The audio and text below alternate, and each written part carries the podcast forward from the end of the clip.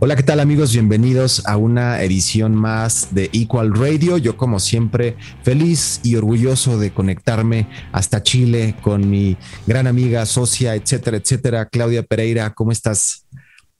Hola Uli, ¿cómo estás? Muchas gracias y también un gusto de estar aquí contigo hoy nuevamente con tantas cosas como siempre que contarnos. Oye, pues, pues de entrada muy feliz porque los, los números que han salido en esta data que recogemos semanalmente del podcast, pues ya hay gente que nos está escuchando mucho en Chile, mucho en Estados Unidos, obviamente México, República Dominicana, Alemania, está, bien padre y pues no me queda más que darle gracias a toda esta gente que por ahí nos escucha cada semana y una semana bien interesante, Clau, y me gustaría abrir con el golazo que te acabas de meter en Vime de estos dos chicos becados que se van a Bilbao y que seguramente nos los encontraremos allá.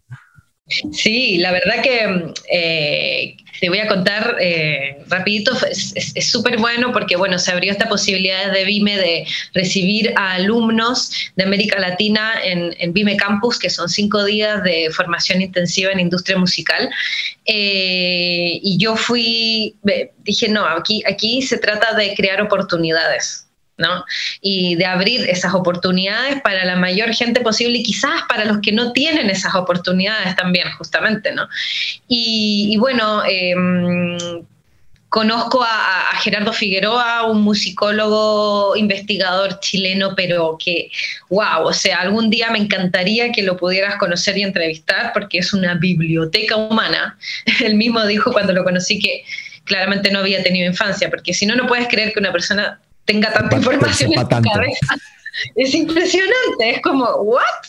Y, bueno, él eh, también es, profesor de, la carrera de producción musical de la Universidad Academia de Humanismo Cristiano en Chile, que a todo esto es la única universidad en Chile que tiene la licenciatura en lo que es producción musical. Y, y bueno, cuando les propuse que pudiésemos hacer este intercambio fue wow, o sea, ellos lo tomaron con mucho agradecimiento sabiendo que, se les está abriendo una puerta tremenda, y también a alumnos que no siempre tienen esas posibilidades ¿no? Eh, económicas. Eh, nosotros está bueno saber cómo funciona en Chile el tema de la educación, que es uno de los grandes problemas que tenemos con la salud. Pero aquí la educación, si tú no tienes plata, no, no, no, no estudias casi, ¿no? O sea, es, es, muy, es muy desigual.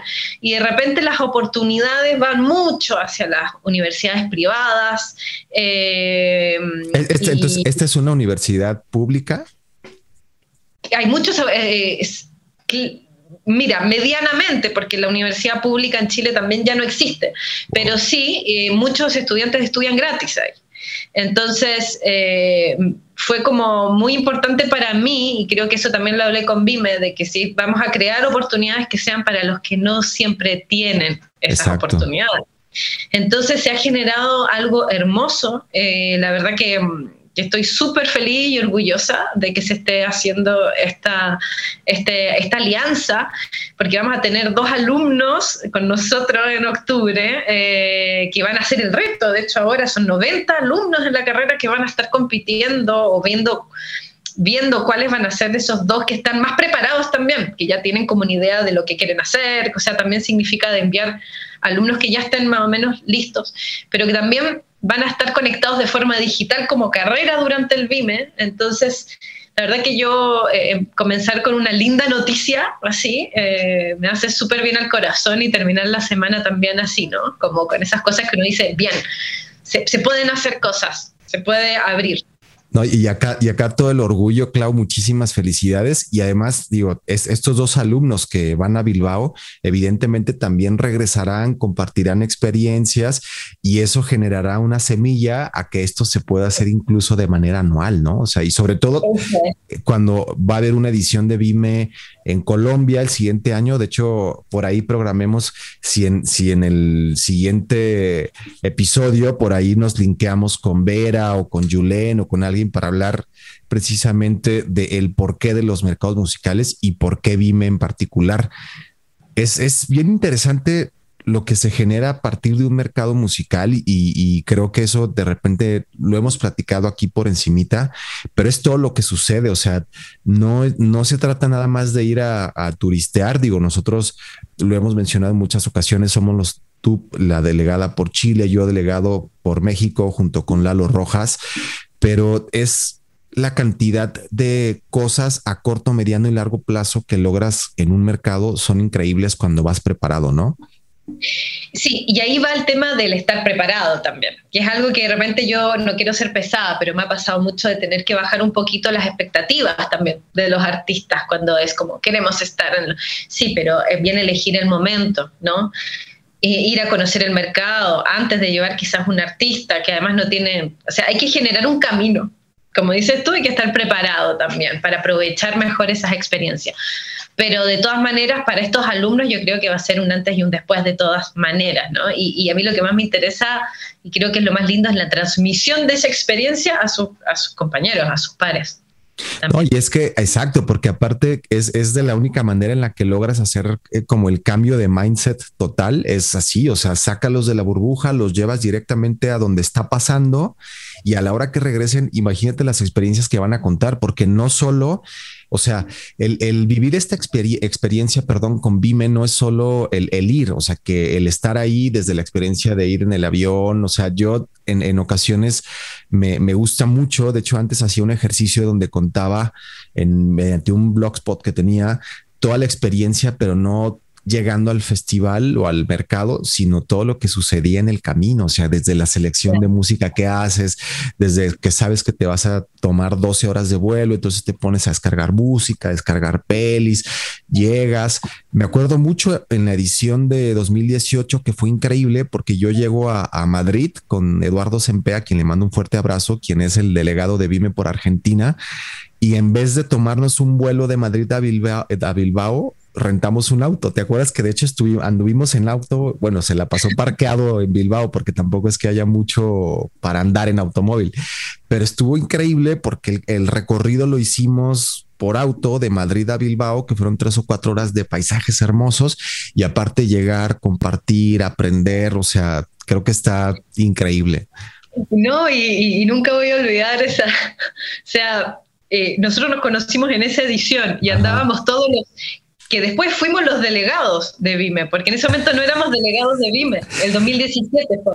Éramos, éramos solo profesionales y andábamos en el auto con Edu CP, tú, Otto, yo. Y Jorge Asanza. Ah, de, fiesta la Claro, Jorge Asanza y éramos Asanza, Ecuador. que nos ganamos el premio a los mejores managers. Entonces. fue una experiencia que increíble y de alguna forma el otro año Christoph Kazan, que también muchos abrazos para Christoph, nos llama para que seamos los delegados de cada país, ¿no?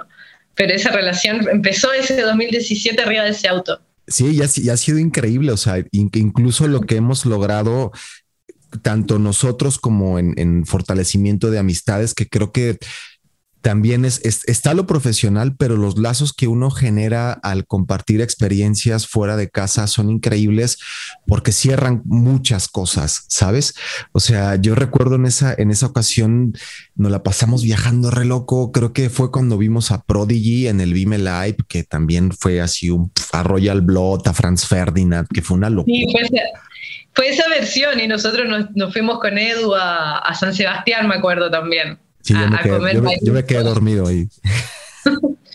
claro. Es que, si yo, tengo un gran dilema de para despertar. Entonces, cuando, cuando nos hemos encontrado en mercados, incluso la vez que fuimos a la FM también en, mm. en Robin Oranda, eh, siempre le digo a Clau, Clau, por favor, márcame 50 veces por la mañana porque no puedo. Y eso es, es bien. Te agradezco mucho, Clau, por todo eso.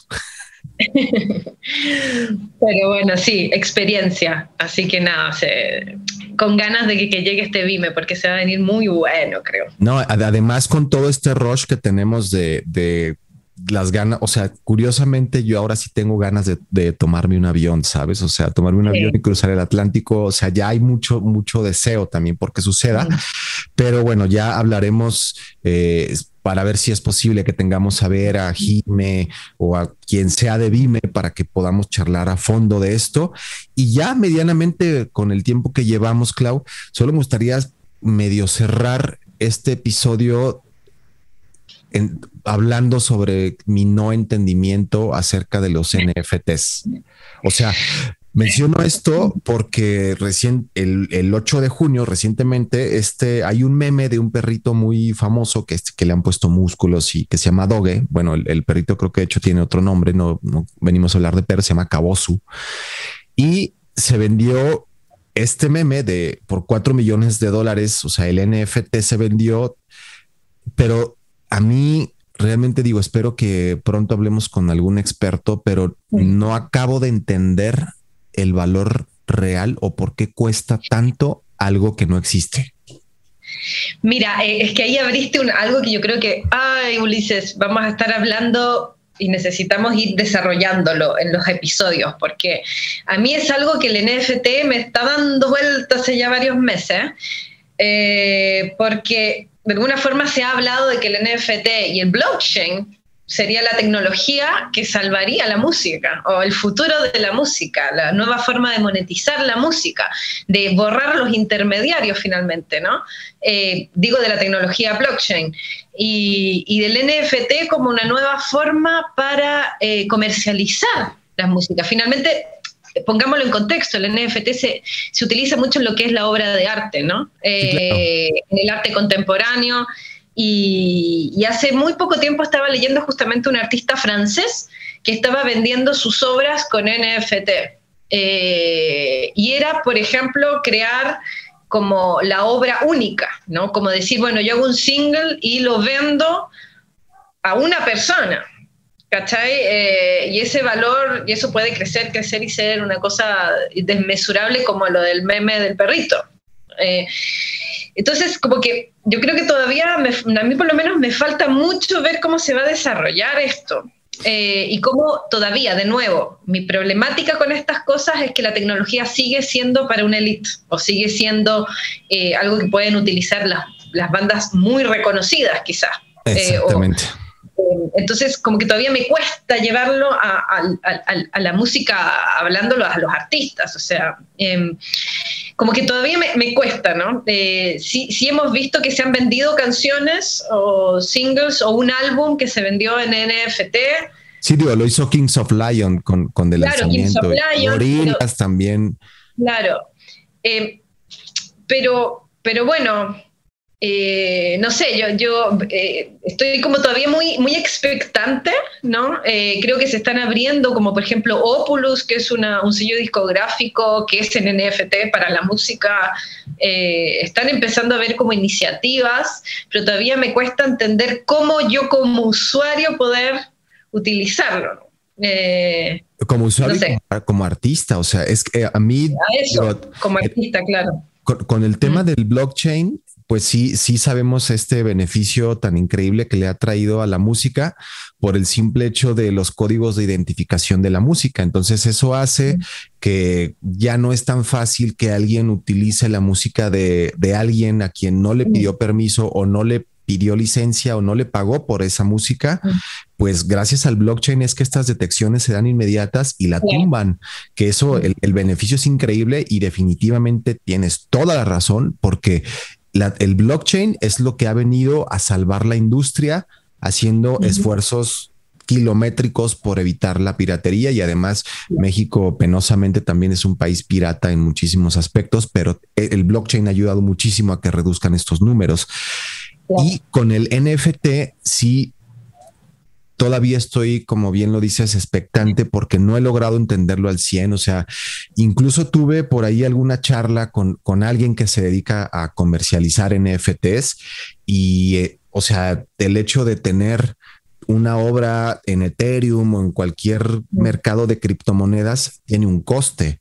O sea, tú vas y rentas un, un espacio del ciberespacio pero hay otras cosas bien interesantes para saber qué va a pasar con el NFT después del anuncio que hace Quincy Jones y sus aliados de la salida de esta plataforma que se llama OneOff. En teoría tiene que salir en junio, que va a generar accesibilidad tanto a usuarios como músicos, artistas de toda índole al NFT. Digo, habrá que ver qué pasa pero la realidad es que yo, y, me imagino que me escucho bastante viejo cuando lo digo, es yo sigo amando los vinilos, ¿sabes? O sea, yo sigo amando las ediciones especiales de vinilos. O sea, sigo amando lo físico. O sea, aún, aún no, no sé. O sea, es, es complicado, es complicado.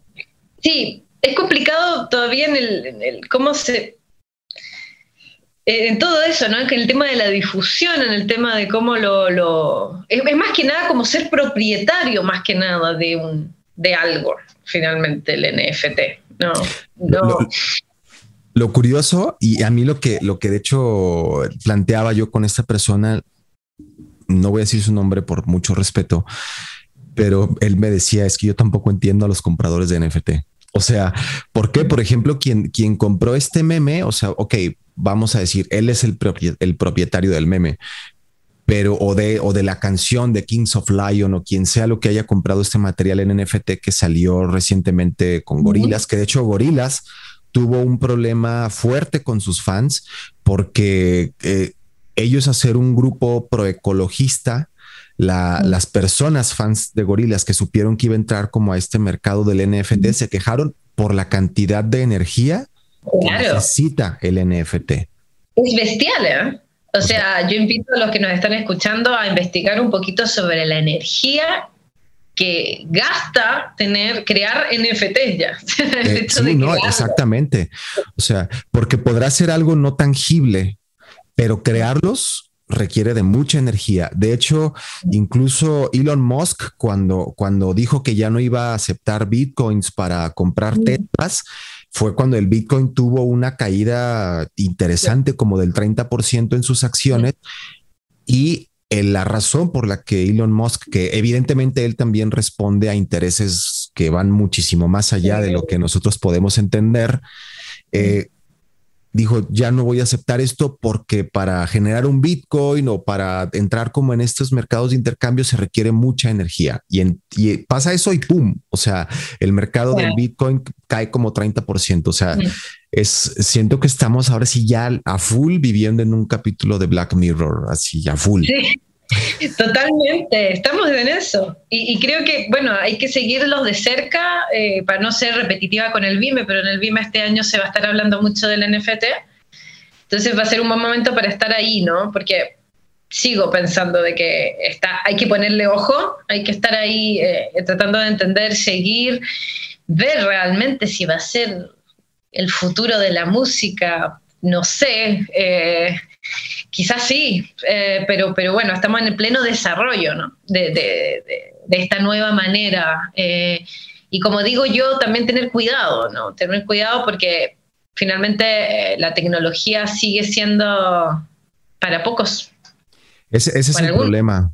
Digo, y, sobre todo en Latinoamérica, por ejemplo, digo, voy a, voy a mencionar algo ahora que, que, cuando el año pasado estaba como la crisis más caótica y que se comenzaron a dar clases online, para mí uno de los aciertos que tuvo el gobierno, y ahí sí lo tengo que reconocer, tanto como cuando hablo de cuando pienso que la fastidian en algo, es que es tan poca la penetración de web que hay en México a nivel masivo, que lo mejor que hicieron fue estas clases darlas por televisión abierta, porque el hecho de hacerlo enteramente online ibas a dejar fuera a un sector muy grande de la población que podrá tener acceso a tecnología, pero ahí también tenemos que hablar de banda ancha, de velocidad web, o sea, velocidad de descarga, velocidad de subida. Eso me refiero incluso para los alumnos que enviaban y recibían tareas, o sea, y la desigualdad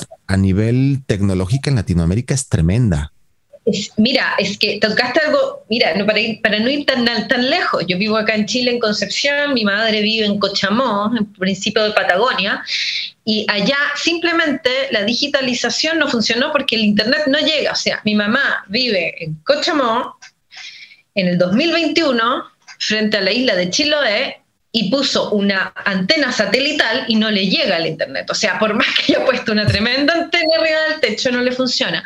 Y los niños, para ir al colegio estos dos años, finalmente los profesores han tenido que ir a las casas de cada niño. O sea, es una locura, ¿no? Pero eh, justamente veía un documental hace unos días sobre eso, siendo la realidad de, de la mitad del país. O sea, también no nos olvidemos de ese acceso. Entonces, eh, yo por ejemplo, ahora que estoy trabajando con la música en Patagonia, de repente yo me siento hablando chino cuando estoy hablando de agregadores digitales, cuando para nosotros es súper obvio, ¿no? Cuando los ellos, ellos escuchan radio todo el día porque no, eso es lo, que tienen, ¿no? Entonces es como, ok, ah, está todo bien con la globalización y con con la tecnología, súper importante para la innovación, eh, y hay que pensar en ella para el desarrollo de, las localidades y de las también, no sé, de las smart cities o de, la industria, vamos a decir, pero la verdad es que todavía estamos a problemas de acceso y estamos a, tenemos que desarrollar cosas más aquí en nuestros lugares, ¿no? No, exacto, y, digo, tocas algo bien importante y creo que con eso nos vamos el día de hoy, que es el, antes de, digo, nosotros eh, tenemos la, dicha de poder trabajar en entornos en donde tenemos acceso a la tecnología, en donde ya normalizamos incluso temas como el, estar hablando hasta de lenguaje un poquito más fuerte, es decir, al hablar de NFTs, de blockchain, de criptomonedas, de agregadores digitales, etcétera. Pero la realidad es que hay muchas personas que ni siquiera tienen acceso a la web. Sea, entonces, cuando nosotros estamos en el paso 20, hay, hay, hay que dar el acceso número del paso 1 a todas estas personas. O sea, y eso es lo complicado. Y creo que también, como bien lo dices, hay que ser empáticos también con el mensaje. No por nada, también la radio y la televisión siguen siendo fuertes en Latinoamérica. O sea, hay una penetración digital tremenda, pero en la radio y la televisión siguen teniendo presencia. Claro, totalmente. Así que nos podemos ir con eso, ¿no? Con esa reflexión. Reflexión, eh, exacto.